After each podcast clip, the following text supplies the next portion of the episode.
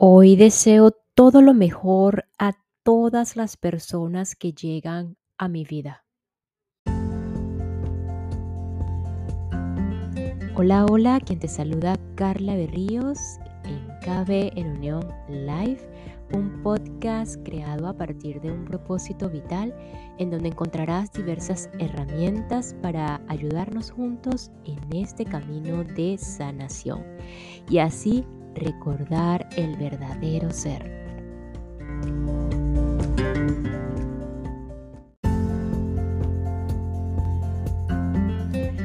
Al final, si es cierto o no eso que dicen los maestros de que todo lo que le deseo a los demás es a mí mismo o a mí misma a quien se lo deseo. Entonces, ¿por qué no comenzar a desear todo lo mejor a todo aquel que se cruce en nuestro camino? Si al final es a mí mismo a quien se lo deseo. Y para mí sería una gran práctica, no sé qué opinan ustedes, eh, hacer esto, desearle lo, mejor a ese que está a mí al frente o que se cruza conmigo o el que está compartiendo conmigo. Eh, no sé qué opinan ustedes en el caso de que al hacer esta práctica nos puede alejar en cierta medida de los juicios que le hacemos a los otros, que al final también es a nosotros mismos a quien juzgamos. Y con esta apertura damos continuación a esta nueva herramienta que inició cuatro episodios con este del día de hoy, llamada La Fuerza de Creer del autor americano Wendayer, siguiendo en este primer capítulo de la transformación. Esta semana se ha asomado mucho la palabra transformación. Así que eh, una pregunta súper importante que menciona el autor en, esta, en este capítulo es, ¿por qué nos resistimos a estar en el ser? O por qué nos resistimos a conectarnos con el ser, con el verdadero ser.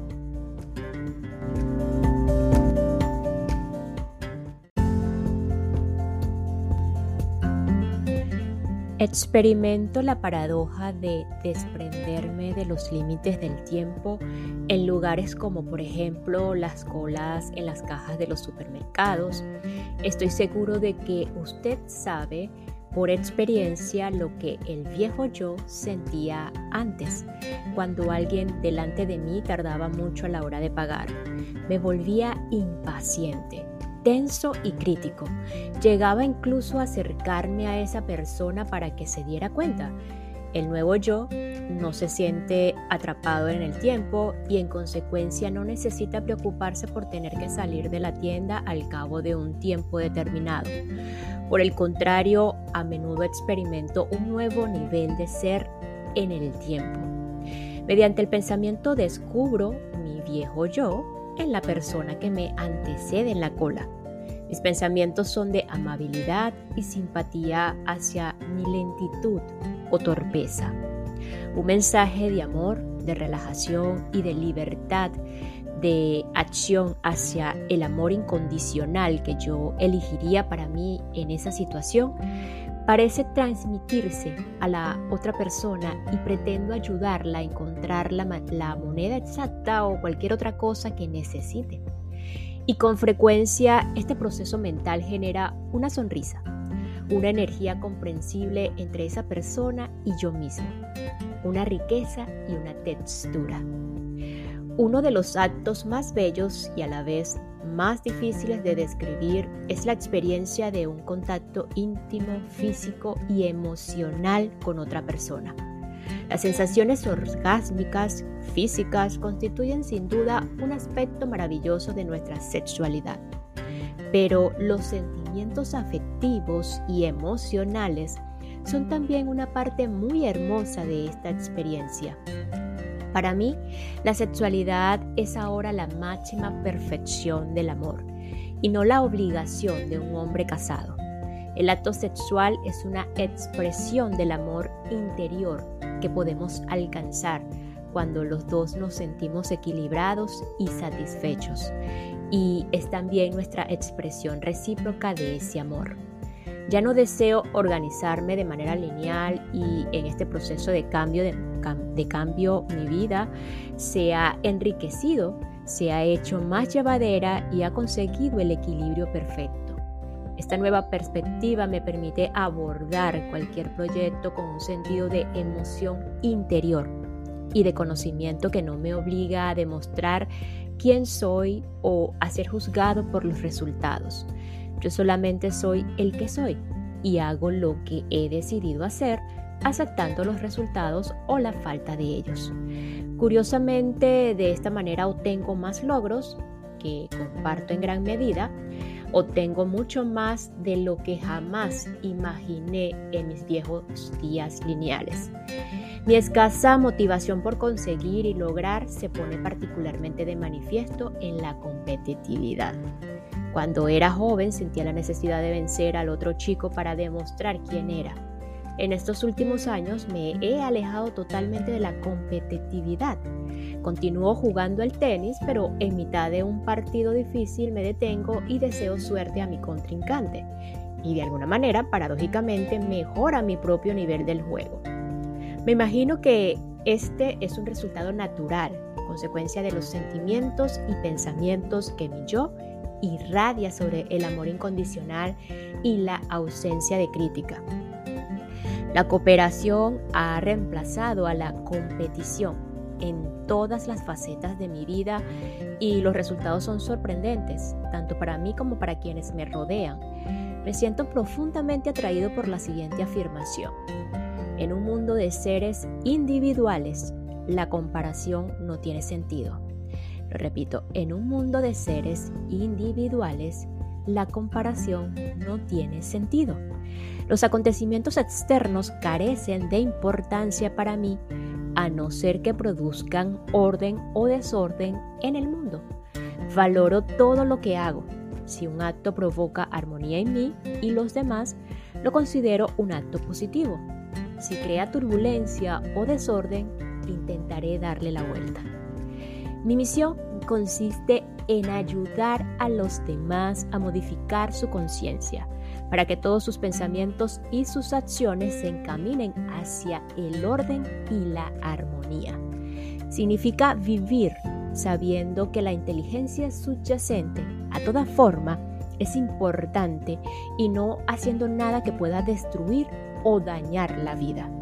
Sacar partido de la energía interior, nuestro propio yo mediante una actitud de aceptación, contribuye a un sentido personal del equilibrio y la armonía.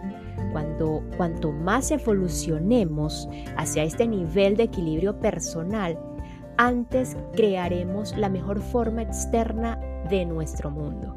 De esta manera participaremos en la transformación de nuestro universo. Me deleito constatando el amor que existe en mi vida y lo que han aprendido mis seis hermosos hijos.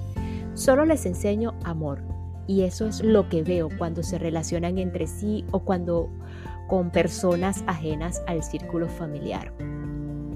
Mi esposa y yo hemos madurado en el amor, el respeto mutuo y nuestra propia singularidad de modo que los dos somos capaces de enviarnos ese resplandor interior mutuamente.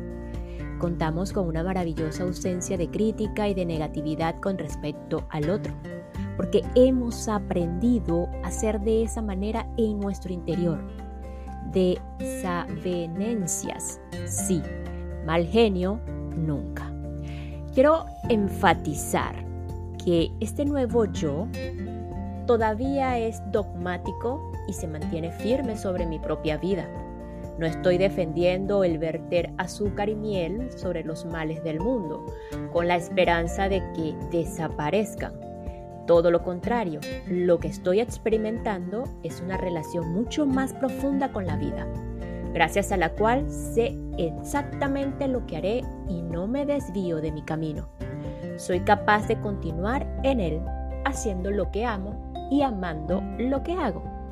He pasado de ser una persona que emitía juicios absolutos que requerían respuestas concretas y rigurosas a otra que ve y sabe que toda experiencia humana es una oportunidad que nos permite reflexionar sobre el lugar que ocupamos o dejamos de ocupar. Al final, todo se reduce a una renuncia de los viejos y arraigados modelos, lo cual significa atraparme a mí mismo o a mí misma, en este caso a mí mismo, en el instante en que llevo a cabo un acto que no es armónico y caer en la cuenta de mi posición y del lugar que no ocupo en este preciso momento.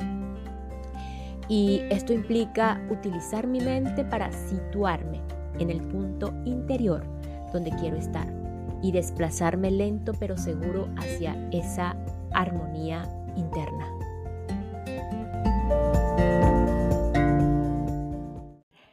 Y esta pausa es para enviar un saludo y agradecimiento a todos los que me escuchan desde Junín, Cajamarca, Piura, La Libertad, en Perú. Muchísimas gracias Perú por su apoyo, por escucharme.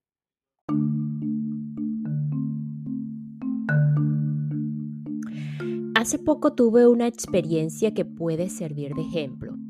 Mi esposa me contó que una de nuestras hijas había destacado maravillosamente en su clase de primero y terminó diciendo, me alegro de haber trabajado con ella en este proyecto y de haberle enseñado a comportarse en el aula sin temor o vacilación. En mis años de juventud, yo hubiera contestado, alto, yo soy el que la enseñó a hacerlo no vayas a creer que el mérito es tuyo, como siempre. Mi reacción ahora fue, estupendo.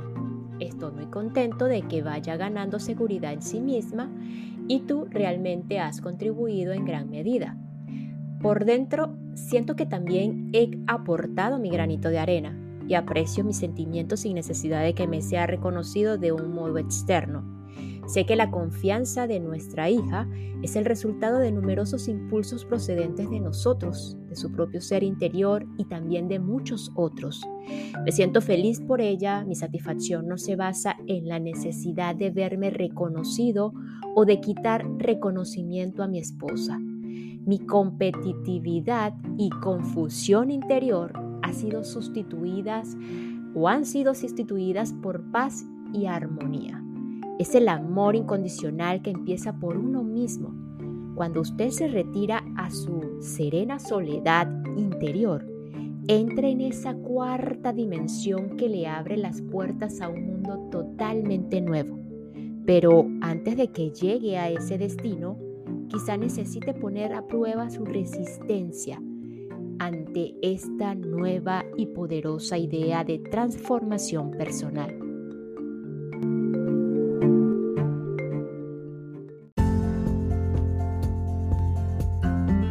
¿Por qué puede usted resistirse a este principio?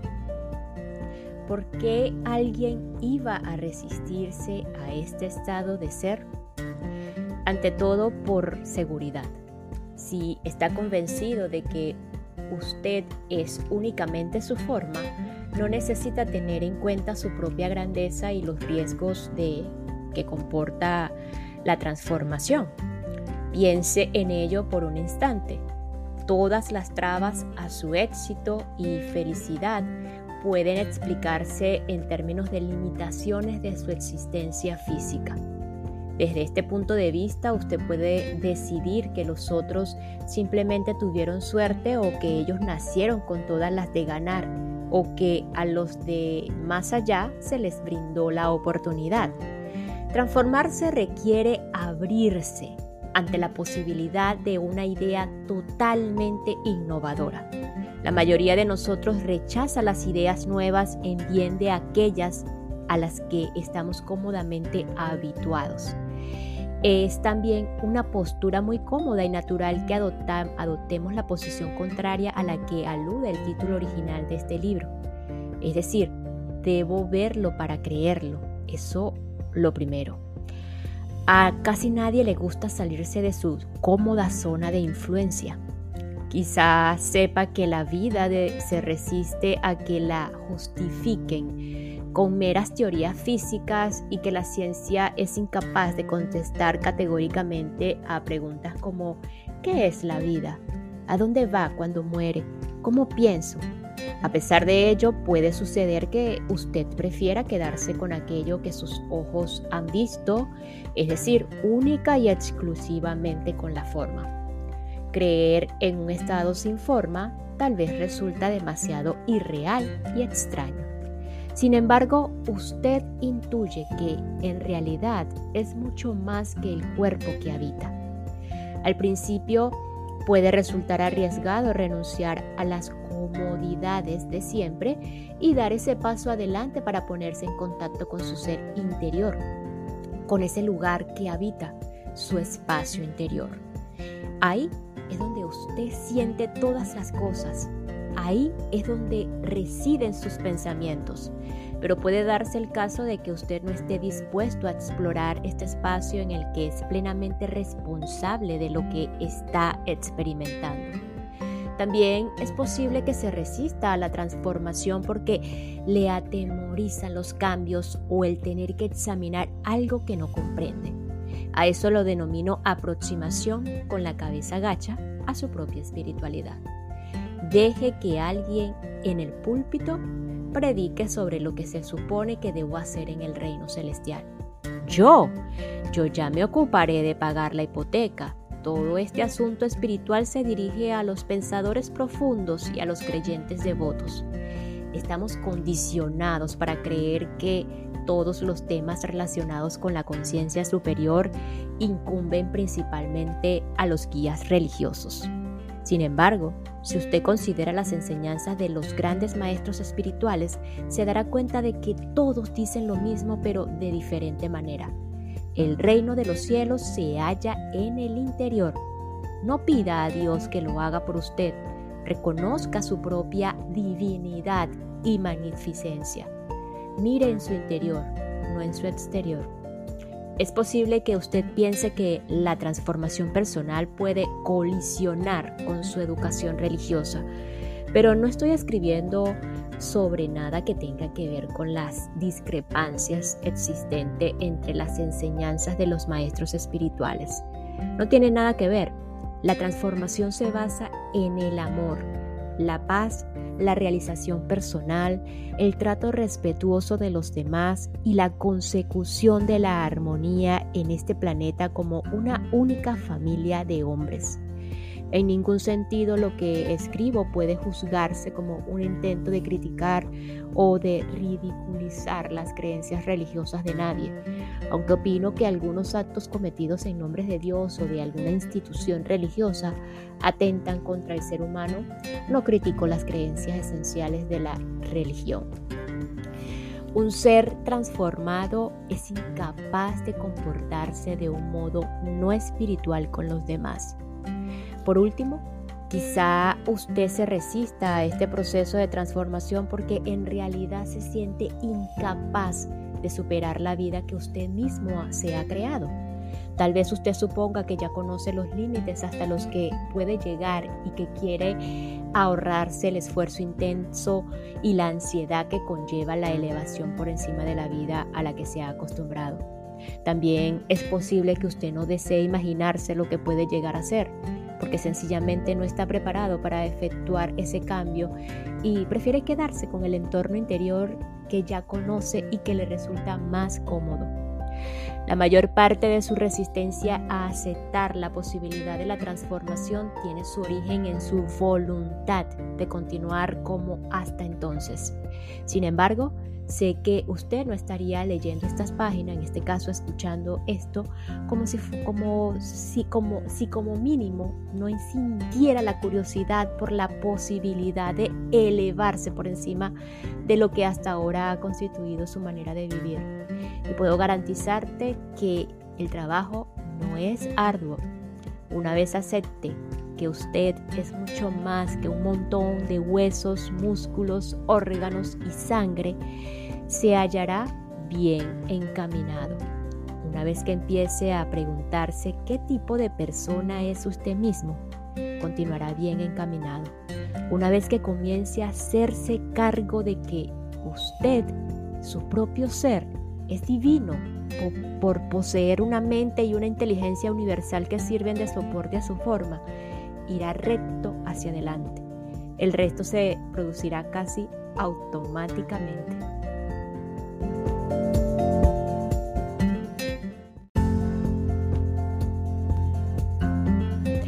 Y nos despedimos de este episodio con lo siguiente. Cuanto más tranquila está mi mente, más percibo el lazo de unión que existe entre mis pensamientos y mi, modo de sentir. Cuanto más tranquila está mi mente, menos tiendo a ser crítico y negativo. Nos escuchamos en el próximo episodio para continuar con la fuerza de creer de Wendayer, cómo cambiar su vida. Una herramienta más para ayudarnos a conectar con nuestro verdadero ser. Gracias, gracias, gracias.